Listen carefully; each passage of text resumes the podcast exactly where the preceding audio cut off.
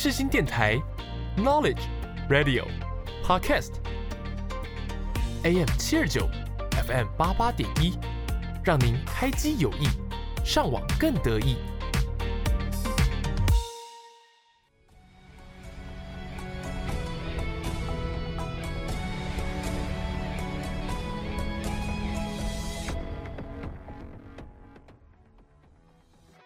欢迎大家来到影剧历史面面观。你以为这又是一堂催眠的历史课吗？No No No！我们将会使出浑身解数，让你享受影剧，认识历史，一起发现剧中的巧思，讨论时事。就让我们开始吧。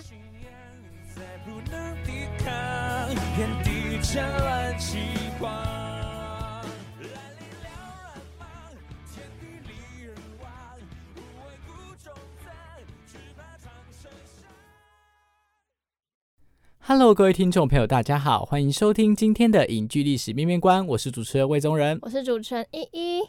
今天呢，我们将会继续介绍《神鬼战士》的那些事。哇哦，今天有够厉害！我要介绍什么呢？请我们的小百科魏宗仁解答。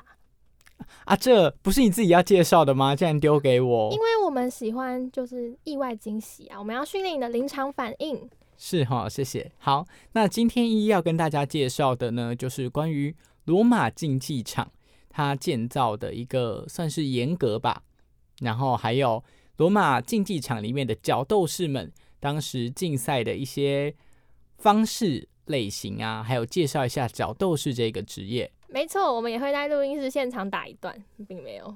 没错，待会儿呢，就是我会帮一一录一段，就是角斗士的影片，然后 PO 在 IG，然后大家要帮我们按赞分享。什么呢？好，我要我要封住他的嘴，我要用胶带封住他的嘴。大家想看吗？可以直接分享给你们哦。好，我我不想我不想让他继续说话，所以就让我们进入到下一个单元，先继续沉浸在《神鬼战士》的剧情里吧。你点了没？Yes。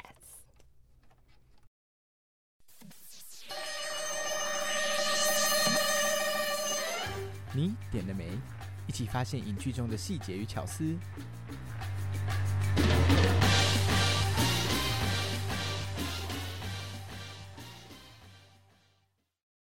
好，这次你点了没呢？我们来跟大家分享我们印象深刻的剧情，或者是某些情节的安排。警告！警告！警告！警告！警告！警告！警告！有可能会爆雷，不是有可能，一定会爆雷。没错。那呢，就由我来先跟大家分享我比较印象深刻的部分喽。第一个地方呢，就是呃，继上次那几个地方之后啊，我还有一个还蛮印象深刻的就是，呃，女女主女主角在跟那个男主角。讨论说要呃造反，然后男主角就说，呃，他要回去带他以前的军队。可是他们就跟他说，那这样的话，现在军队听命的人又不是你了，你凭什么认为他们会听你的？这时候呢，这个男主讲了一个非常霸气的话，他说，只要我的部下看到我还活着，他们就知道效忠谁了。荷尔蒙爆棚，哇！没错，就是我觉得这句话很有力度，因为它等于是呼应了前面我们看到那些场面，也让大家知道说这个男主他其实是非常具有领导能力，也是一个非常杰出的一个将军，那也才因此受到了皇帝这样的赏识跟重视。听得我都要哇哦，难怪那个皇后姐姐爱他，我也爱他。没错，没错，所以我就觉得啊，这个地方呢，强化了这个男主的一个形象，也让我们对他的印象呢更加的深刻。那再来，就由李一先来跟大家分享另外一个让他印象深刻的部分喽。我是来爆雷的，没错，大爆雷警告，大爆雷，大爆雷警告。如果想要就是不想哦，什么想要？如果不想要被剧透的观众朋友，可以先按暂停，然后呃，不可以退出哦，就是后面啊，跳过这一段，那后面要继续听。好，我要来分享的是呃结局部分的安排。结局部分的安排，老实说，我看到的时候蛮意外，会安排主角就是我们刚刚魏忠仁所提到的 Maximus 的死亡。我个人还蛮意外，因为一般的电影啊或电视剧呃来看，通常就是主角就会打败了坏人以后嘛，然后就可能呃重新建立一个美好的国家，或者是自己有美好的未来。那对，那就是一个比较完美的 happy ending 啊。但这一部剧呢，也不能说它不是 happy ending 嘛。我觉得他的死亡某方面对他本人来说也是一种 happy ending，因为至少他不用就是独自一人在世界上，他可以去呃黄泉陪跟他的妻子还有儿子在一起，幸福快乐生活。对我觉得这个安排让我蛮印象深刻的。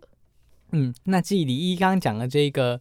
就是关于结局的部分呢，其实，在结尾还有另外一个让我也很印象深刻的就是，呃，那个时候那个女女主角就跟男主角说：“现在我们都自由了。”那我觉得这句话其实就呼应了整个电影啊，它的一个主轴，或是说帮他的结局画下了一个点睛之笔，嗯，完美的句点，就是让大家知道，其实这样的结局对他们两个人来说，或许真的是。最好的结局了。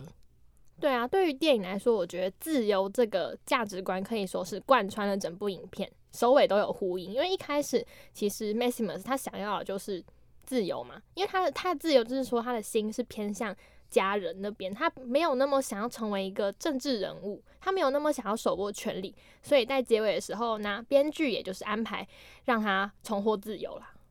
死亡对他来说是一种解脱，是没错。那对男主来讲，死亡是一种解脱；对于女主一样，她摆脱了她那个恶魔弟弟的控制，总算可以过自己的生活。那其实也是一种解脱。所以我觉得这个结局就像刚刚一说的，它就是最好的安排了。对，然后罗马也解脱了，他们又奔向了共和。对，太棒了！杰顿这一部电影就在讲自由啦。虽然就是有一些像皇帝 被被角斗士杀死，有点瞎。嗯，不是说其实这部电影上一集就跟大家讲过，它 呃其实还原史实度算蛮不高的。嗯，就是大家看看就好。它就是一个我觉得比较跟马哥皇后一样，但是它的历史还原度稍微比较没这么高。可是它的整个剧情的节奏啊，或是说人物的安排跟人物性格的塑造。我觉得都还算是蛮成功的，对，以及它体现的自由这个价值观，我相信都是我跟魏总也非常喜欢的。我我们觉得人活着就是一辈子的目标，就是为自己的自由而奋斗，对吧？无论朝向哪个方面的，也希望大家都能追寻自己的自由，然后做自己想做的事情，做自己的主人。嗯，没错。跟大家聊了这么多呢，依依老师呢即将要来跟大家 开课啦，所以就让我们话不多说，进入到下一个单元，有够厉害。一起来变角斗士吧！哈哈哈。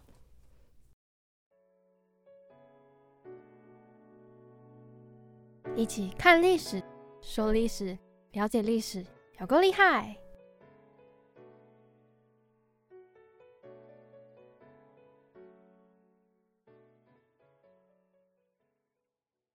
！Hello，Hello，欢迎大家来到有够厉害。那本次有够厉害呢，我将为大家。依依听起来你也是喉咙发炎吗？没有，我是那个有够厉害，我是我是慵懒的沙哑啊，这好，我知道大家就是爱我的声音，哪来的自信？OK OK，我们做人就是要有自信。那本次有够厉害呢，我将会带大家就是穿越回古罗马，然后了解一下罗马竞技场，以及假装自己是角斗士。没错，然后我们要等下打一段。我应该帮我应该侧录一下我们现场录音花絮，你就知道那个李毅的肢体动作有多么丰富。你以为他刚刚只是在呵呵呵吧？没有，他整个人都动起来了呢。好，那我来先来跟大家分享一下，为什么会有罗马竞技场这个建筑物呢？好，这要就是穿越回古罗马。很久 很久以前，所有故事的开头就是这样。嗯，我们上一集魏中有提到，呃，有一位暴君，他叫尼禄嘛。那他也经常被收录在历史课本之中，不是经常，应该是一定。那尼禄的下一任皇帝呢？这个皇帝的名字大家可能比较没有那么听过，但大家可以记一下哦。这是本集的知识点，赶快准备笔记本，抄起来，抄起来。笔记，笔记。你自己不抄就别人抄。好，没有没有，我是那个我在用我的语言表达的动作笔记笔记。干话王，新闻系传播学院，我也是。电影系传播学院，到传播学院的人是广电系哦，谢谢。好，电影组传播学院。好，那这个皇帝呢，他叫做韦斯巴乡。那他呢，就呃建了罗马竞技场嘛。那一方面，他是为了就是振奋民心，因为其实罗马的那时候的人民啊，他们已经被尼禄都是弄得七荤八素，呃，因为他就是一个暴君嘛，然后又很奢靡啊，修建金宫啊，然后乱杀、啊。对，那。在尼禄自杀以后，韦斯巴向他继任为皇帝嘛，那他就修建了罗马竞技场。但非常可惜的是，他本人还没有看到这么宏大、呃耗资非常多、耗费最多人力金钱的罗马竞技场的落成。那他的儿子提图斯呢继位以后，在公元八十年呢就举办了盛大的开幕典礼来纪念他的父亲。那根据历史上记载呢，这个有多么盛大呢？那就是听说啊，有豹子啊、狮子啊，然后还有人的搏斗，甚至还重演了呃以前古希腊的神话，把伊卡洛斯这个表演，就是说呃有一个人，然后呃身上背着天使，那后来坠海而死的故事也真的上演了，甚至还有海战表演哦，是不是很酷？嗯，而且啊，大家知道这个罗马竞技场啊，它还曾经被列为中古世界七大奇迹哦，就知道它是一个多么厉害又辉煌的一个建筑物。对，而且那时候啊，我在查资料的时候，嗯，一般我们对竞技场的想象大概就是被野兽厮杀或者是角斗士，没想到它竟然还有海战表演呢！而且那个海战表演啊，不是说什么写意那种放个船然后嘿嘿嘿那样哦，它是真的有水诶。而且那时候的海战表演呢，它不是说像我们呃戏曲舞台那样写意，就是水可能就是背景有一个水，或者是假装我在水中，嗯，也不是就是对假的，它就是真的，它是真的有水，而且它的船只什么的都是真实的，一比一的还原哦，还有很多枪火炮弹，而且就呃还是蛮令人悲伤也、蛮不人道消息，就是战场上的呃竞技场上的死亡也是真的，真的有蛮多人因此丧生或溺死的。对，那罗马竞技场啊，它。有分不同时段有不同的表演，像上午啊就是人兽搏斗，那中午呢就是死刑犯的处刑时间，那下午呢就是大家最爱看的角斗士搏斗啦。那说到角斗士呢，我们相信大家都很好奇角斗士是怎样的吧？因为经常在游戏中啊，或者是影集啊，或者是电影中，角斗士这个形象，我相信都蛮深入人心的，觉得他们就是骁勇善战，然后好像很容易受伤跟死亡，对不对？我们一般的印象。对吧，魏中人？没错。原来刚刚是在征求我的同意吗？他真的很不感兴趣耶。原来刚刚是在征求我的同意。对啊，我应该邀请魏忠仁他爸爸来这一集。对啊，大家知道，就是我在看这部电影的时候啊，上集好像有讲过，就是关于角斗士的场面啊，我都快转。对啊，天哪，不愧我不愧是喜爱喜爱看《水浒传》的女人，天哪！没错没 错，非常的有血气。好，那继续来介绍角斗士。其实角斗士啊，它不像我们想象中的，就是那种呃生死斗，不一定会斗个你死我活。历史上真正的角斗士呢，其实比较类似我们今天的格斗运动员。角斗士的培养也是非常不容易的哦。如果你是呃自愿成为角斗士的人，会有一个角斗士的皇家学院。那这所学院的名字还有特别的一个名字哦，叫做马格努斯角斗士培养学院。那他就坐落在罗马竞技场的旁边。那当时啊，要进这个学校也不容易，你要通过一层又一层的筛选。首先他会看你的体格啊，还有就是体力。那如果他觉得你 OK 以后，他经纪人就是校长会跟你签四到五年的训练合约，然后还有一个月定时给你一些金钱。那一开始的训练啊，就是打木桩，好好好。他就很像是现在那种经纪公司的训练生，没错。其实他们角斗士更像是明星诶，那个时候，因为大家如果是看到喜爱的角斗士，一出场就说哇哦哇哦，然后女性观众都为之疯狂，因为因为角斗士通常他们体格是不错的嘛，所以他们通常身材魁梧，然后古铜色的肌肤，所以 令大家为之疯狂。大家应该看看李毅现在的表情，没有没有，我很震惊。那这些角斗士呢？那他们那时候也是享有最好的医疗资源，还有就是吃好穿好，还有专业营养师帮他们配很多让他们吃的头好壮壮的配方。他们还会喝一种类似今天的能量饮料，当时的成分是草木灰。对，由此可见当时罗马人对于角斗士的注重啊。对，那角斗士啊，它有分为蛮多种角斗士，我今天来跟大家介绍几种，我觉得还蛮有趣的。有一种叫做网斗士。他身上没有太多的铠甲，他手持的三叉戟跟渔网。那这种角斗士呢，他就是在场上是最容易被攻击的。但如果假如说被他捕住的人啊，通常也就是逃不掉了。但前提是你要捕得住啊。为什么会特别说要网斗士呢？因为特别亲切。因为他是那个和平岛岛民，他对渔网这种东西就是看到就想扑上去，对，就想被那个渔网网住这样子。没错。那还有另外一种角斗士呢，叫追击士，他通常负责追杀我们刚说的网斗士。那它的外形特征呢，就是有圆圆的铠甲，然后还有一把武器，可能是矛或是剑。但就是每个不同版本不同的说法，如果大家有兴趣的话，也可以去网络上自己看更详细的，这样也会更一目了然哦。那还有其他非常多类型的角斗士，如果大家有兴趣，可以自己去查，应该都蛮多相关资料，还有游戏的。那角斗士他们通常，嗯，角斗士学院花了很多时间跟金钱栽培他们嘛，那当然也是不希望他们死亡的啦。但是因为这种活动本来就是很。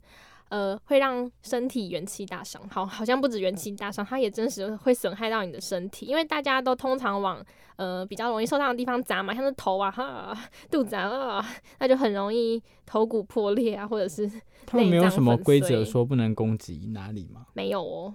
可是哦，他们会有裁判，嗯，但是，呃，通常罗马角斗士不会真的打到你死我活。有时候如果一方重伤，通常裁判都会派另外一方赢。那也有就是投降制度，所以没有到想象中那么容易出人命，但是也不会到不容易出人命。还是有很多角斗士就是在二三十岁最美好的年纪就战死于沙场，好不是沙场竞技场之中。嗯，那他像像他们这种啊，需要体力，需要很大的能量去呃应付，或者是说去从事的一个工作，那他们应该会像运动员一样，就是退役之后、退休之后啊，可能是过怎样的生活啊，或是他们当时有怎样的制度吗？其实当时的角斗士，如果他们老来以后，就真的蛮落寞的啦。与与他们年轻的时候在竞技场上的体育明星那种受欢迎的程度相比，嗯、很多角斗士就第一，要么就是战死嘛，那第二就是慢慢变老嘛。那他们老了以后，因为他们也无法从事格斗类工作，对，但但是还是有少数的角斗士，就是真的是呃神一般的人，年龄很大，但是他技巧很好，还是有在角斗，还是有在竞技场上活跃的，也是有。但是大部分的人呢，他们老了，通常体力就大不如前嘛，那他们也就是会退休下来，在角斗士学院担任教学或者是扫地啊，或者是帮忙煮饭等等，付出劳力的职位。对，所以有可能你你今天你在罗马，你想成为角斗士，你进去一个学院，可能打扫的北北，他可能年轻的时候是大明星也不一定。对，所以对于角斗士而言，好像在最光荣的时候战死沙场，也不是一件不好的事情。对，那角斗士的生活是不是没有大家想的那么血腥呢？还是有刚刚有讲到很血腥的部分吗？还好吧？有吧？打打到打碎头骨算吗？你今天没有说那个网住然后戳戳戳，因为我觉得我要用一个正确的态度来面对这件事情，就啊是你你已经严肃。你已经过了一个晚上，已经认真的反省，是深刻的，是反省的，这样。是的，对。好啦，那角斗士皇帝说他建这个竞技场目的是为了凸显罗马的帝国强盛，那就是拉拢民心，然后让大家一一起觉得哇，我们的国家很富强，让民族共荣的感觉。但是我觉得它还是一项非常残忍的运动，这就是很明显的例子啊，把快乐建立在别人痛苦之上。好啦，那就让我们进入到下一个单元，一起来讨论，如果我们是 Maximus，我们会怎样？好，一起进入到下一个单元，就一起来来来来来用过了，来来来来来，就一起来，就一起来，就一起来讨论议题吧。森林里悠哉，整天自由自好，本集的就一起来呢，我们来设身处地的想，好像这个套路曾经似曾相识，在马哥皇后的时候，在书生的时候，在阎罗梦也是这样，在阎罗梦也是。我们没有梗了，可怜。好，那如果我们是 Maximus，我们会做出怎样的决定呢？在结尾，你会选择生或死？我觉得不仅仅说你是这个男主角，而是说我们跳开来讲，今天如果你是这一部剧的编剧，你会选择为他编织一个怎怎样的结局？是让这个男主角就这样光荣的死去，还是呢，嗯，让他成功的被救回来？那救回来之后，你又会怎么帮他铺成他接下来的结局呢？那我们之前有提到这一部戏呀、它其实不完全遵从史实，所以其实可以大开脑洞。如果今天你你让这个男主角活下来了，那你又会怎么为他编后面的结局呢？那就有一一先发言。可恶！我原本想讲，我就是说我要说魏忠人请先开始，然后结果他就先 cue 我了。好，那我来分享我的想法。好，我觉得如果我今天，我觉得我偏偏不要听他的话，我要站在上帝视角，编剧不是上帝视角吗？好像是 不是？我说当时，我说当时罗马上帝视角。如果假如说我在当时，然后我在那个罗马，就是我我已经就是不是把他自己设为一个局外人，我可能在罗马那个时代里面，那我会我个人我可能比较稍微自私一点。虽然我们刚自己打脸说的就是呃，他要追求的是所谓的自由嘛，但是我觉得以大局观来看，我觉得他是帝国不可或缺的人才，因为就像呃。奥里略就是好皇，就是老皇帝所说的，他觉得他不会被权力腐化，所以我个人认为，如果由他治理帝国，然后权衡元老院跟军事力量，我真的觉得是再好不过的人选。我觉得罗马可能不会那么早灭亡，可能会更加盛大以及富强。对，嗯，那这件事情上面呢，我跟依依就持了反对意见，因为我一直觉得啊，就是当你今天你的呃状态，或是你本身已经没有很想要做这件事情了，我觉得无论怎样，那都是硬撑的，你其实并没有办法把它做得很好。就是我觉得责任心归责任心，责任心是你可能会嗯，就是不推脱的，可能去扛起这件事情。但是我觉得，毕竟他经历过这样的一个事情，而这也不是他真正想要的，所以我觉得，反而对我来讲，我觉得还是可以跳出来说，如果我是编剧的话，他如果我是给他一个这样的结局，那在我的续集里面，可能这一个帝国就是走向灭亡。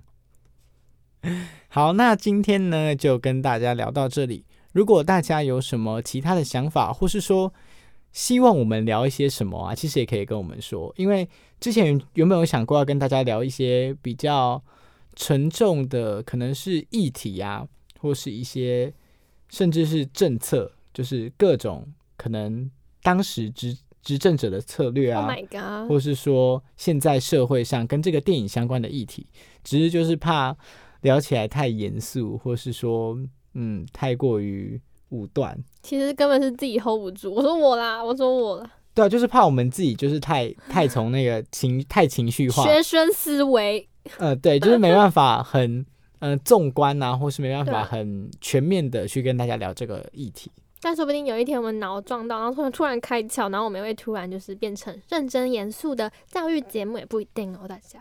嗯，没错，所以大 家呢，就是欢迎大家真的给我们一些建议跟回馈啊。大家持续追踪我们啦，我们的那个什么下载率有暴涨、欸，算暴涨吗？有一点吧。有在成长，有在成成长对对，谢谢大家的支持，谢谢听众，大家我们真的是非常的非常心怀感谢，以后一定会更努力的输出好听一点的内容啊，好一点的主持，尽量不要尴尬，好不好？然后尽量不要嗯嗯啊啊一堆，有吧？大家有听到我的进步了吧？我最我最近越来越少剪掉我的嗯嗯啊啊，而且口水音也减少了很没，错，你看一切都往好的减地方。少很多啦，不是减少对，只要你熬过去那段最雷暴的时期，胜利就是你的，没错。好，那就让我们话不多说，进入到下一个单元，曲曲独行。我是 Hebe 田馥甄。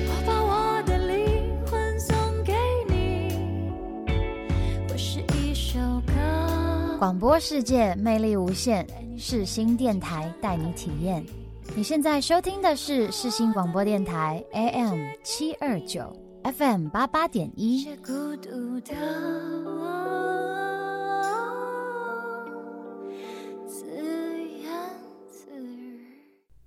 本次的曲曲独行呢，来跟大家介绍这首歌曲，就是我们前面一直跟大家强调本部电影的信念——自由。让我们一起欣赏这首《Now We Are Free》，来感受自由的滋味吧。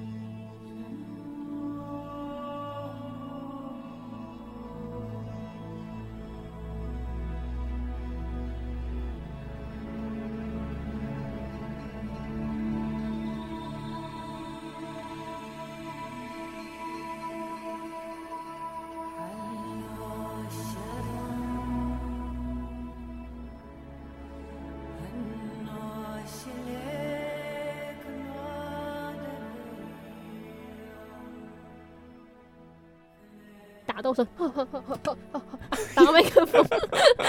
本次的本次的那个呃什么不是有个本次的影剧历史面观到这边结束啦。现在我在打魏中人，他在逃避，所以他不能讲话，所以就由我来跟大家结尾啦，才没有。真无趣的女人。人，她自己玩的很开心她自己玩的很开心。好啦，那这一集就跟大家聊到这里。下礼拜要跟大家讲的这一部片呢，是我自己本人看到就是一直哭的一部影片。那他的导演也是我非常喜欢的一个演员，那就让我们一起期待下礼拜的这部电影吧。至于是什么片名，你请作答。你好，李焕英。没错，就是你好，李焕英。那就让我们下礼拜见喽，拜拜。那我们要继续进行角斗士之间的搏斗。好，我为什么要配合？我为什么要配合？中二哦，我为什么都几么？岁了？你说打到麦克风的部分吗？我说你啊，我我很成熟成熟成熟 Y 一要跟大家说拜拜。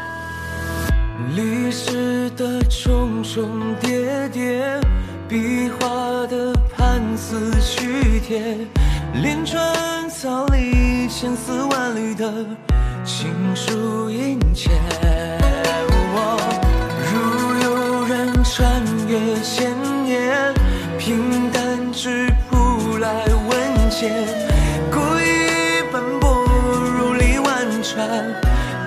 满世